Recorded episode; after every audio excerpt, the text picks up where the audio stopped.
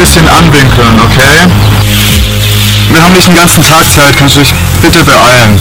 Rechts Knie drehen, genau so, ja. Ja, stopp, stopp, stopp, so ist okay. Dann noch das Kinn ein bisschen höher. Okay, die Taille noch ein bisschen nach links beugen. Den Arm noch ein bisschen nach oben. Ein bisschen sympathischer lächeln. Danke. Perfekt.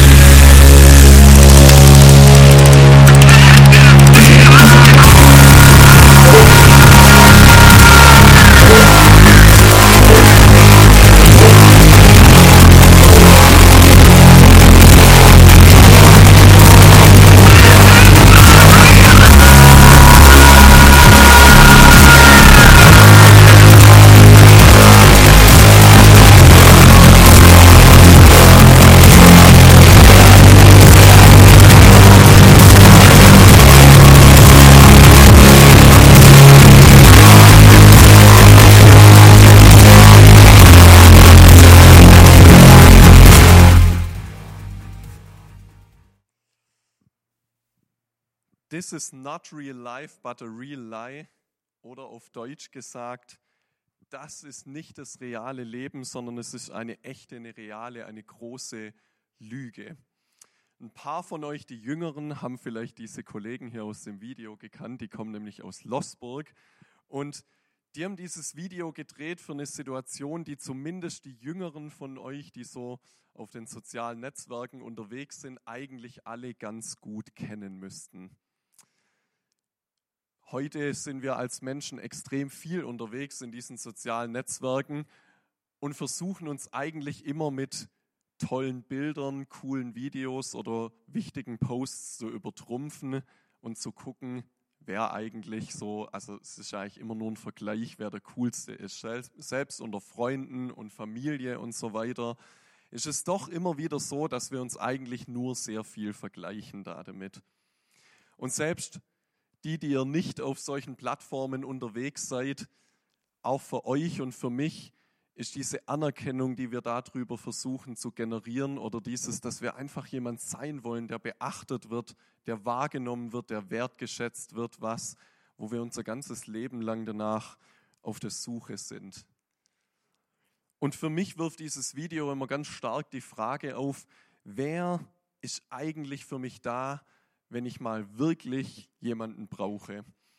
Weil ich kenne das aus meinem eigenen Leben, bisschen aus meiner Teenie-Zeit, als ich mal 16, 17 war, habe ich mir damals irgendwann Facebook gemacht. Das ist so eines von diesen sozialen Medien. Und ich hatte, weil ich einfach sehr viele Leute kenne, relativ schnell sehr viele Freunde da drauf. Und es fühlt sich schon gut an, muss man sagen. Ne? Wenn man dann 300 Freunde hat und 500 und irgendwann hatte ich 1000 da habe ich gedacht, oh, tausend Freunde, ne? Ist schon gut. Fühlt sich, also muss man einfach sagen, das fühlt sich gut an, fühlt sich wertig an und wichtig an. Aber dann habe ich irgendwann mal gedacht, sag mal, wenn du jetzt die tausend Leute anguckst, die du da hast, wen kannst du nachts um drei anrufen, wenn wirklich irgendwas ist? Wer nimmt sich mal drei Tage Urlaub, wenn du irgendwie kurzfristig umziehst und mal Hilfe brauchst? Und wer bete dich vielleicht mal durch eine Zeit, wenn du eine Glaubenskrise hast und gerade selber nicht glauben kannst und wirklich auf jemanden angewiesen bist. Und dann habe ich gemerkt, ich kann mir von diesen tausend Leuten auf Facebook oder sonst irgendwo eigentlich nichts kaufen. Das bringt mir in den schwierigen Situationen meines Lebens, in denen ich auf Freunde angewiesen bin, nichts. Wer ist für mich da, wenn ich wirklich jemanden brauche? Wer begleitet mich? Durch schwierige Situationen und Umstände meines Lebens. Und egal in welche Altersbereiche wir in unserem Leben gucken, egal ob wir jünger oder älter sind, unser ganzes Leben lang spielt die Frage nach unseren Freundschaften eine ganz zentrale Rolle. Ich habe euch mal ein Bild dazu aus einer Studie mitgebracht. Ja, dauert eine Sekunde, kommt gleich. Hm? Ja, Ah, jetzt. Das hier ist ein Bild aus der größten äh, Jugendstudie, die in Deutschland alle paar Jahre gemacht wird, die Shell-Jugendstudie, wo Jugendliche und junge Erwachsene gefragt wurden, was sind denn für sie Werte, die ihnen wichtig und zentral sind. Und 97 von 100 Leuten bis 26 Jahren beantworten diese Frage mit, mir sind gute Freunde das wichtigste und der höchste Wert in meinem Leben. Und ich schätze auch, wenn wir unter euch, die ihr zur mittleren oder älteren Generation gehört, fragen würden, wäre auch dieses Thema und diese Frage nach guten Freundschaften eine ganz, ganz zentrale Sache. Und ich habe mir mal die Frage gestellt, warum brauchen wir eigentlich Freunde? Warum ist es für uns so wichtig, gute Gemeinschaft, gute Bekanntschaften, gute Freunde in unserem Leben zu haben. Und als Christen gucken wir da immer in die Bibel, in dieses Buch rein, das ganz zentral ist für unser Leben, wo wir unsere Glaubensgrundsätze drauf aufbauen. Und wenn man da reinschaut, dann sehen wir letztlich, dass wir Freunde brauchen und darauf angewiesen sind, weil uns Gott als Beziehungswesen geschaffen hat. Ganz simple Antwort, das sehen wir ganz am Anfang in der Bibel. Gott hat den Mensch nicht dazu gemacht, allein zu sein. Am Anfang war nur Adam da, bevor der, die Eva seine Frau hatte. Und dann hat Gott gesagt, hier die Erde, das ist deine Spielwiese, mach was damit, ich, ich stelle dir das zur Verfügung, ich schenke dir das. Und der Adam hat es gemacht und er hat sich die Tiere angeschaut und die Pflanzen und so weiter und trotzdem ist er nicht glücklich geworden. Ein gleichwertiges Gegenüber hat ihm immer gefehlt. Und dann hat Gott gesagt, es ist nicht gut, dass der Mensch allein ist. Ich will ihm jemanden machen, der zu ihm passt und der ihm, dem der Mensch entspricht. Und dann hat er ihm die Eva geschenkt, seine Frau. Und natürlich, das hat auch was mit Mann und Frau zu tun, was Gott da geschaffen hat. Aber vor allem hat er Adam ein Wesen gegeben, das zu ihm passt, ein anderer Mensch. Und wir Menschen brauchen uns gegenseitig, wir sind auf Beziehung und Gemeinschaft zueinander angewiesen. Und es gibt sogar als Strafe und als Folter sehr viele Methoden, wie man Menschen damit, indem man ihnen andere Menschen entzieht, ja, ganz schwere und schlimme seelische und körperliche Schmerzen zufügt. Ja. Also wenn wir keine Menschen haben um uns herum, das kann mal zwei Tage ganz schön sein so, aber auf Dauer ist es nicht der Zustand, den wir Menschen brauchen und wollen. Und es gab auch immer wieder verschiedene Bestrebungen, das mal rauszufinden und zu testen. Vielleicht kennt ihr diesen schrecklichen Menschenversuch, der mal gemacht wurde, indem man Babys zum Beispiel Nahrung gegeben hat, also alles, was sie brauchen, aber man hat ihnen keine Aufmerksamkeit, keine Zuwendung und keine Liebe geschenkt und geguckt, was dann passiert. Und sie sind alle gestorben, mit denen man diesen Versuch gemacht hat, und zwar relativ schnell. Wenn man uns mit Nichtbeachtung straft, ist es das Schlimmste, was man mit uns machen kann. Ne? Stellt euch vor, ihr kommt morgens an den Frühstückstisch, man ignoriert euch, keiner sagt Hallo, ihr kommt ins Geschäft rein, keiner guckt euch an, alle ignorieren euch und das über Tage und über Wochen. Das ist eine Qual, das ist eine Folter für uns Menschen. Wir brauchen uns gegenseitig, weil uns Gott als Menschen sowohl zur Beziehung mit ihm als auch zur Beziehung und zur Gemeinschaft mit anderen Menschen angelegt hat. Ohne das können wir nicht dauerhaft leben. Ich habe vor ein äh, paar Jahren mal ein Buch gelesen, das fand ich super spannend, aus Australien von einer Frau, die Palliativschwester ist, die also Menschen auf den letzten ja, Tagen und Wochen ihres Lebens begleitet auf dem Sterbeweg. Und diese Frau hat ein Buch geschrieben, weil sie gesagt hat, diese Menschen sagen in diesen letzten Tagen von ihrem Leben so wichtige Dinge, dass sie das eigentlich für die Nachwelt festhalten möchte. Und dann hat sie ihnen verschiedene Fragen gestellt und hat gefragt, hey, wenn du irgendwas in deinem Leben anders machen könntest, was würdest du anders machen?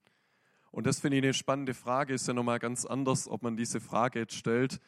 Mir zum Beispiel, der ich 29 bin oder jemand, von dem man weiß, der Mensch hat nimmer lange zu leben. Und was ich super interessant fand, wenn man sich diese Liste durchguckt, was ganz viele von diesen Leuten gesagt haben, da hat quasi niemand gesagt, ich hätte mir mal noch ein besseres Auto kaufen sollen oder noch ein größeres Häusle bauen oder so irgendwas. Wird nie genannt. Aber überragend viele dieser Menschen haben gesagt, wenn ich nochmal die Chance hätte, das zu leben, dann würde ich die Freundschaften, die ich mal gehabt habe, besser pflegen und mich mehr da rein investieren, weil jetzt bin ich krank oder alt und weil ich damals nicht da rein investiert habe, bin ich jetzt alleine und habe niemanden mehr. Und das finde ich schon spannend, wo man merkt, egal auf welche Altersgruppe wir gucken, Freundschaften, Gemeinschaft mit anderen Menschen sind ein ganz zentraler Punkt in unserem Leben als Menschen, weil wir auf diese Beziehung zu Gott und Menschen hin geschaffen und angelegt sind. Und ich möchte mal eine These aufstellen an dieser Stelle noch, die das vielleicht nochmal verdeutlicht. Und zwar würde ich behaupten, du als Mensch, du bist überall ersetzbar, außer in deinen Freundschaften, sowohl mit Gott als auch mit anderen Menschen. Die Arbeitskraft, das, was wir leisten, das, was wir einbringen, das ist immer ersetzbar. Das kann jemand anders machen. Aber als Freunde, als Individuen für andere Menschen und auch für Gott seid ihr als Persönlichkeiten unersetzbar. Und es bringt uns eine gewisse Verantwortung mit sich dadurch, dass wir unersetzbar sind an dieser Stelle für unsere Freunde, für Gott selber. Und deshalb wollen wir uns heute mal diesem Thema Freundschaft widmen und mal gucken, was es da damit auf sich hat. Und zwar auf zwei Ebenen, die, die ich schon genannt habe, wie Gott uns geschaffen hat. Zum einen auf diese vertikale Ebene zwischen Gott und Mensch und auf dieser horizontalen Ebene zwischen uns, zwischenmenschlich, die wir als Menschen hier unterwegs sind. Wir wollen uns zunächst mal das hier anschauen. Was hat es da damit auf sich mit dieser Freundschaft zwischen Gott und Mensch? Was ist daran so besonders für mich persönlich? Weil ich werde relativ häufig gefragt, was, Johannes, wenn du das beschreiben möchtest, was würdest du sagen, ist so das, was du an dieser Beziehung mit Gott so sehr schätzt? Und wenn wir diese Jugendstudie oder auch in Erwachsenenstudien reingucken würden, wenn wir da mal weiterschauen, dann wird man feststellen, dass es einen ultimativ großen Wert gibt in Bezug auf Freundschaft und Gemeinschaft und auch in Bezug auf Partnerschaft. Und das ist der Wert der Treue. Und umso schneller, umso individualistischer unsere Welt wird und unsere Gesellschaft wird, da bewegen wir uns ja rasend schnell. Also es gibt ganz viele Forscher und Wissenschaftler, die sagen, die Welt wird sich in den nächsten zehn Jahren schneller und mehr verändern als in den letzten 100 Jahren. So schnell sind wir da unterwegs, umso mehr und umso größer wird diese Sehnsucht nach Treue, nach was Beständigem, nach was, wo bleibt und nach was, wo da ist und nicht einfach verschwindet wie die vielen anderen Dinge oder sich sofort verändert. Und das Tolle bei meiner Beziehung zu meinem Freund Jesus finde ich ganz persönlich, und das werden bestimmt viele von euch auch so teilen können, dass Gott ultimativ treu ist. Und dass er eine Treue hat, die weit über das rausgeht, was wir von unserer Treue als Menschen kennen. So viele Ehen zerbrechen, so viele Freundschaften gehen kaputt, so viele Beziehungen gehen in die Binsen und ganz oft ist Treue da der Dreh- und Angelpunkt, mit dem das irgendwie so zu tun hat.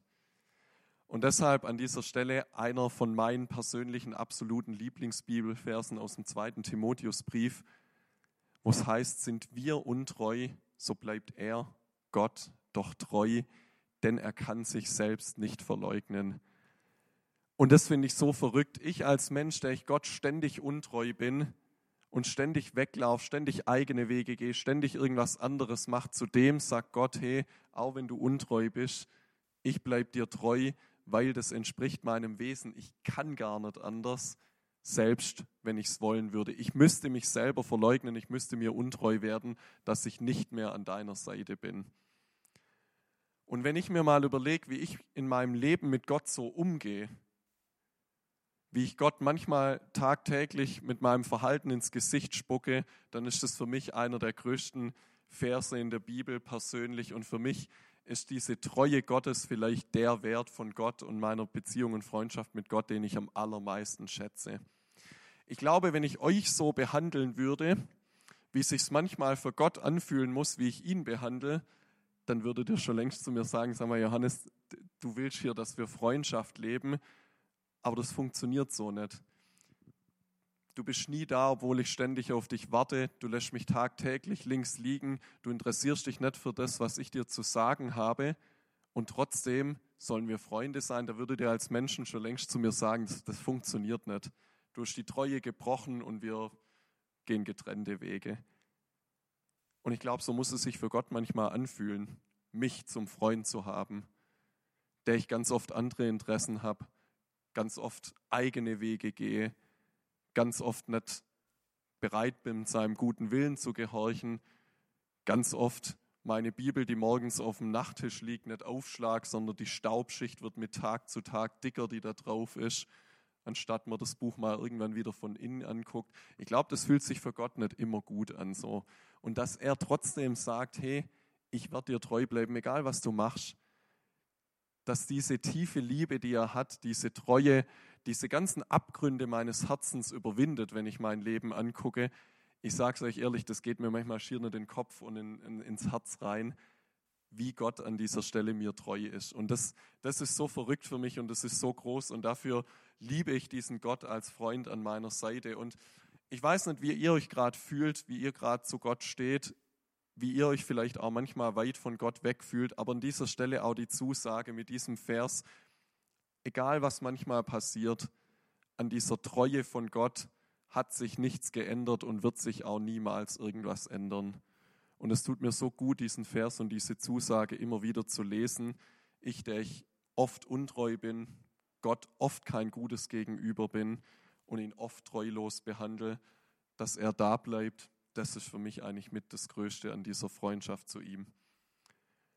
Und dann genieße ich es einfach, dass ich ihm nichts vorspielen muss, wo wir so oft als Menschen morgens aus dem Haus gehen und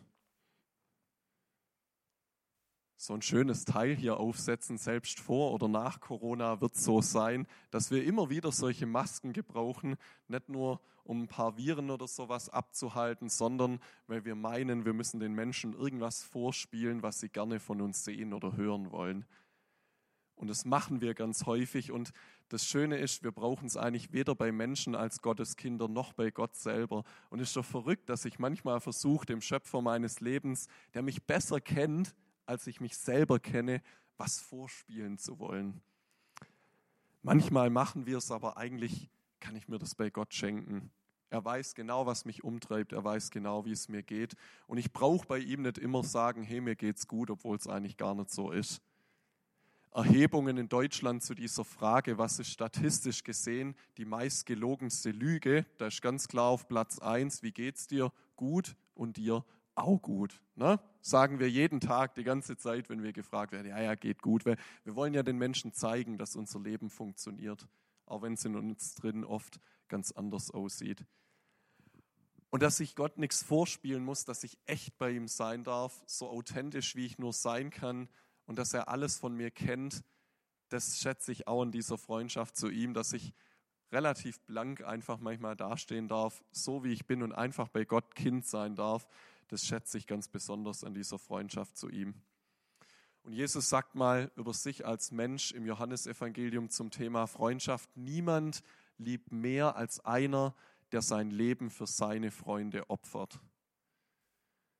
Und ich glaube, wenn wir jetzt gerade nach Osteuropa oder so gucken, wo dieser Vers für viele Menschen Realität ist, wo viele Menschen sich für andere, für Freunde und Familienmitglieder opfern, ist es nochmal ein ganz anderer Zusammenhang wie für uns jetzt gerade. Und auch bei Jesus ist es nicht nur ein Spruch gewesen, der sich halt gut und wichtig und stark anhört, sondern er hat es gemacht.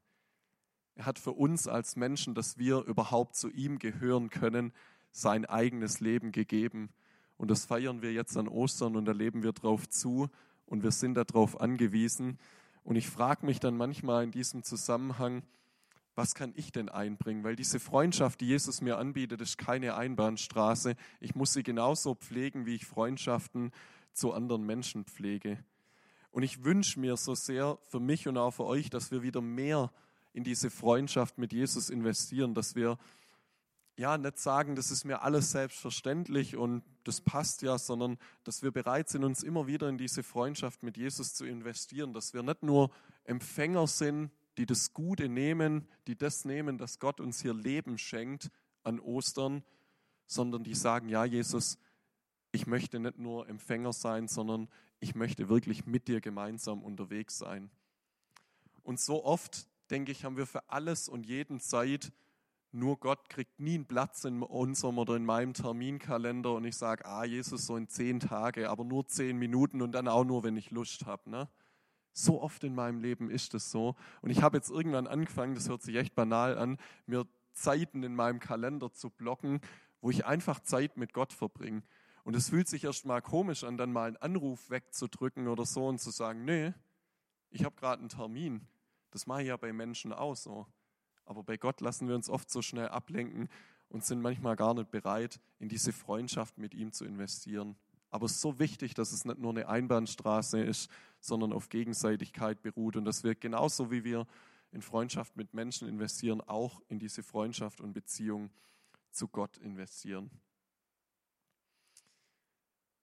Wenn wir uns diese Ebene anschauen, Freundschaft zwischen uns als Menschen, da finde ich ganz spannend, dass wir in der Bibel hier sehr viele Anhaltspunkte finden, wie Jesus denn als Mensch eigentlich Freundschaften gelegt, äh, gelebt hat. Und ich habe euch versucht, das mal ein bisschen darzustellen. Und zwar, Jesus hatte auch ein richtiges Freundschaftsgefüge, wie er das ja, umgesetzt hat in dieser Zeit, in der er unterwegs war, in, dieser, in diesen drei Jahren seiner Wirkungszeit. Und er hatte sehr, sehr viele Menschen in seinem Dunstkreis, die er einfach kannte. Zum Beispiel Speisung der 5000, ja, das waren Menschen, da hat er vielleicht manche davon gesehen, vielleicht manche gekannt, aber es sind so flüchtige Beziehungen. Ne? Gestern Mittag bin ich in den Genuss eines wunderbaren Fußballspiels gekommen. Ich war gestern beim VfB tatsächlich und nach zwei Jahren ähm, war der Fanblock wieder offen. Es durften wieder 60.000 Leute ins Stadion kommen. Es war wunderschön und ich bin da durchgelaufen und du hast die ganze Zeit ein Grinsen im Gesicht, siehst die ganze Zeit die Leute ne, und denkst, ah, den, ja, hallo und schön, dass du, ah, du bist auch da, schon zwei Jahre her und so ein Corona dazwischen, aber cool. Und ich habe ganz viele Leute so kurz, ah, hi, und den kenne ich auch von den Jahren davor. Und das ist so ungefähr das. Das sind so viele Bekanntschaften, die wir vielleicht oberflächlich haben oder so irgendwas, aber jetzt nicht Leute, mit denen wir sehr viel Zeit verbringen. Und übrigens, was mir immer wieder auffällt, gerade die sozialen Medien, das spielt sich halt ganz stark in diesem unteren, in diesem oberflächlichen Bereich ab, ist sehr auf Breite, aber enorm wenig auf Tiefgang angelegt. Und trotzdem ist das der Bereich, gerade für die Jüngeren unter euch, wo wir vielleicht auch freundschaftsmäßig sehr viel oder auch zu viel investieren. Dann hatte Jesus einen Freundeskreis, der sah so aus, 72 Jünger, die er in Lukas 10 aussendet um das Evangelium zu verkünden. Und das waren jetzt schon Leute, die er besser kannte. Die hat er geschult, denen hat er gesagt, schaut mal so und so, ich gebe euch Anweisungen, das sollt ihr umsetzen, das sollt ihr machen, das ist mir wichtig. Und dann hat er innerhalb von diesen 72 diesen bekannten Zwölferkreis gehabt, die Apostel. Und das waren seine Schüler, das waren seine Freunde, mit denen er über drei Jahre unterwegs gewesen ist, die alles mitbekommen haben, was er gemacht hat, was er gelehrt hat, was er umgesetzt hat, die bei den ganzen wichtigen Momenten, Heilungen und so weiter, bei den Wundern und seinen Lehren mit dabei waren. Das war so ein Bereich. Und dann hat er aber nochmal innerhalb von diesen zwölf drei Jünger, die waren nochmal ganz besonders so, Petrus, Jakobus und Johannes. Von Johannes, der sogar so äh, von dem gesagt wird, er war der Lieblingsjünger von Jesus oder der Jünger, den Jesus besonders liebte. Und diese drei hatten nochmal besondere Privilegien, durften zum Beispiel als einzige auf den Berg der Verklärung mitgehen. Und dann hatte Jesus eine Sache, und das ist das, wo ich merke, wo ich ganz oft scheitere in meinem Leben, an der Spitze steht immer die Beziehung zu dem einen Gott, zu seinem Vater. Und wenn ihr die Bibel mal im Neuen Testament dadurch durchforscht, die Evangelien, kann man ganz oft erkennen, vor fast allen großen Entscheidungen oder wenn ein wichtiger nächster Tag oder sowas angestanden ist bei Jesus, dann hat er sich zurückgezogen und hat oft die ganze Nacht mit Gott im Gebet verbracht weil er sagt, gesagt hat, ich brauche Zeit mit meinem Vater, mit meinem Papa, ich muss bei ihm sein, ich muss diese Freundschaft, diese Beziehung zu ihm leben. Und das ist das, wo ich in meinem Leben merke, wo oft viel zu kurz kommt, diese, diese oberen beiden oder vielleicht diese oberen drei Ebenen, wo wir ganz oft nur auf dieser oberflächlichen unteren Ebene unterwegs sind. Und jetzt auch so diese, diese Frage an euch, habt ihr solche Freunde, in eurem Leben? Weil das Spannende finde ich, ich hatte auch in, im, im Studium so ein paar Semester Psychologie, ist auch super spannend. Und da hat eigentlich genau das, was wir in Psychologie haben oder hatten, das bestätigt, was Jesus eigentlich schon vor 2000 Jahren vorgelebt hat. Die Psychologie, also heute aktueller Stand, sagt, du kannst in deinem Leben nur drei bis fünf sehr gute Freundschaften pflegen. Mehr schaffen wir emotional, zeitlich, von unserer Aufmerksamkeit und so weiter. Mehr schaffen wir nicht. Drei bis fünf sehr gute Freundschaften. Interessanterweise sagt die Psychologie weiter, dass du ungefähr zehn bis zwölf richtig gute Freundschaften leben kannst, aber nicht so eng wie eben diese, diese drei bis fünf. Und ich finde es so cool, dass die Wissenschaft 2000 Jahre später da drauf kommt auf das, was Jesus eigentlich schon damals genau so gemacht hat. Also Jesus hat enorm innovativ Freundschaft gelebt und genau so, wie es für uns als Menschen eigentlich gut ist. Und ich bin echt mal hergegangen und habe angefangen, mir tatsächlich mal eine Liste zu machen und mal aufzuschreiben und zu gucken, welche drei bis fünf Leute in meinem Leben könnten diesen Platz denn wirklich ausfüllen. Und wenn ihr das wisst, wer das ist, dann Halleluja, dann freue ich mich. Aber das sind die Freundschaften, in die wir wirklich investieren müssen. Welche zehn bis zwölf Freunde oder Leute könnten das vielleicht sein? Ich glaube, die 72 und die 5000, die kennt ihr alle und die wisst ihr auch alle, wer das bei euch ist. Das sind diese ganz vielen Menschen um uns herum. Aber die so drei, vier Leute zu haben, die wirklich da sind, die immer da sind, das ist nochmal was ganz, ganz anderes. Und ich merke wirklich, wie ich früher immer gedacht habe, ja, das ist ja selbstverständlich, aber ich merke ganz oft, dass sich Leute in jeder Lebensphase ganz oft nach diesen drei bis, ich sage jetzt mal, zwölf Leuten sehnen, weil es gar nicht selbstverständlich ist, solche Leute im eigenen Leben zu haben. Und wenn ihr vielleicht auch diese Sehnsucht habt, dann versucht es doch mal wirklich zu überlegen und zu gucken, wo und an welcher Stelle möchte ich denn da rein investieren. Und ich habe das als Teenie vor allem ganz stark in meinem Leben gemerkt, dass die Auswahl meiner Freunde eine viel, viel größere Auswirkung auf mein Leben hat, wie ich dem vielleicht als Teenie zugestanden habe oder wie ich das gedacht habe. Ich würde sogar behaupten, in dieser Phase zwischen, ich sage jetzt mal 12, 13 und 25, ist die Auswahl der Freunde was ganz, ganz, ganz Entscheidendes auch für unser Leben als Christen. Und manchmal, das, das bricht mir wirklich das Herz, denke ich drüber nach, dass die Leute, die mich damals in eine Jungschar geschleift haben zum ersten Mal, die gesagt haben, hey komm, geh doch mal mit, guck dir doch das mal an. Das waren einige Leute, von denen ist heute kein einziger mehr dabei. Und das finde ich richtig schade, wo ich manchmal denke, wir verlieren auch sehr viele Leute auf der Strecke. Und ich glaube, dass ein ganz zentraler Punkt in jedem Lebensalter die Auswahl der Freunde ist an dieser Stelle. Und ich hatte Menschen in meinem Leben, von denen wusste ich ganz genau, dass diese Beziehung und diese Freundschaft eigentlich für mich nicht gut ist. Und trotzdem habe ich dort sehr viel investiert und mich darauf eingelassen.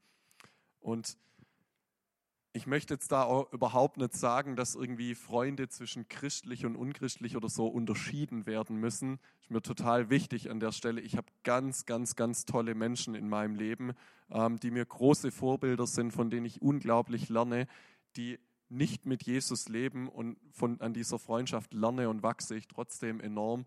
Aber zu wissen, es kann jemand wirklich mich im Gebet durch eine Zeit tragen, die für mich richtig schwierig ist und Menschen zu haben, die mit mir glauben, die mit mir weinen und so weiter, da muss ich tatsächlich gestehen, das habe ich eher bei uns und in unseren Kreisen gefunden. Und das hat für mich tatsächlich auch so einen Unterschied in meinem Leben gemacht, dass als ich diese christliche Gemeinschaft und diese Tiefe, die das bei mir hat, als ich das entdecken durfte, das hat mein, mein Leben und auch die Lebensqualität wirklich so, so nochmal verändert.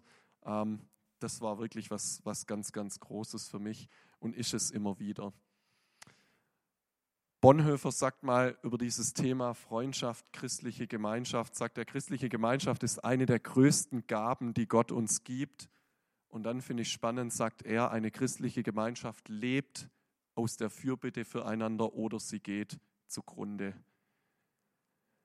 Also sehr steile These, also sehr starken Satz, den er hier aufstellt, aber ich finde das so wichtig, dass wir gemeinsam unterwegs sind, dass wir Freunde haben, dass wir uns nicht nur zum Bier trinken und so treffen, das ist auch schön, sondern dass wir uns wirklich austauschen, dass wir übereinander Bescheid wissen und dass wir echt auch für und miteinander beten. Und ich merke so auch in meinen Freundschaften, wie das wirklich einen, einen Unterschied macht. Und ich merke ganz oft in Situationen, dass es einfach anders ist, um betet zu sein und zu wissen, da stehen jetzt Leute mit hinter, die das jetzt gerade wissen, was bei mir läuft und die das auch mittragen.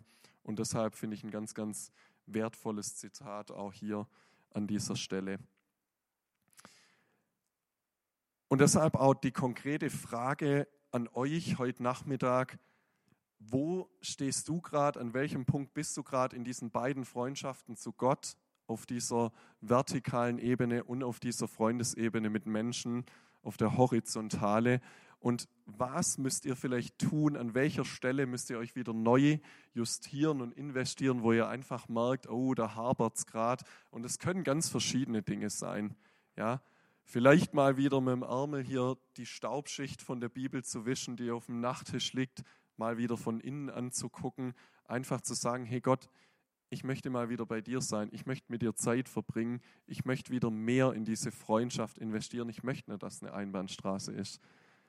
Das kann aber auch ein simpler Anruf bei jemand sein, an dem ihr vielleicht schuldig geworden seid und von dem ihr wisst, ah, da habe ich eigentlich damals Bockmist gebaut, das war nichts, und ich möchte diese Beziehung eigentlich erhalten, aber seitdem ist Funkstelle, da wäre mal eine Entschuldigung dran. Es können ganz verschiedene Dinge sein.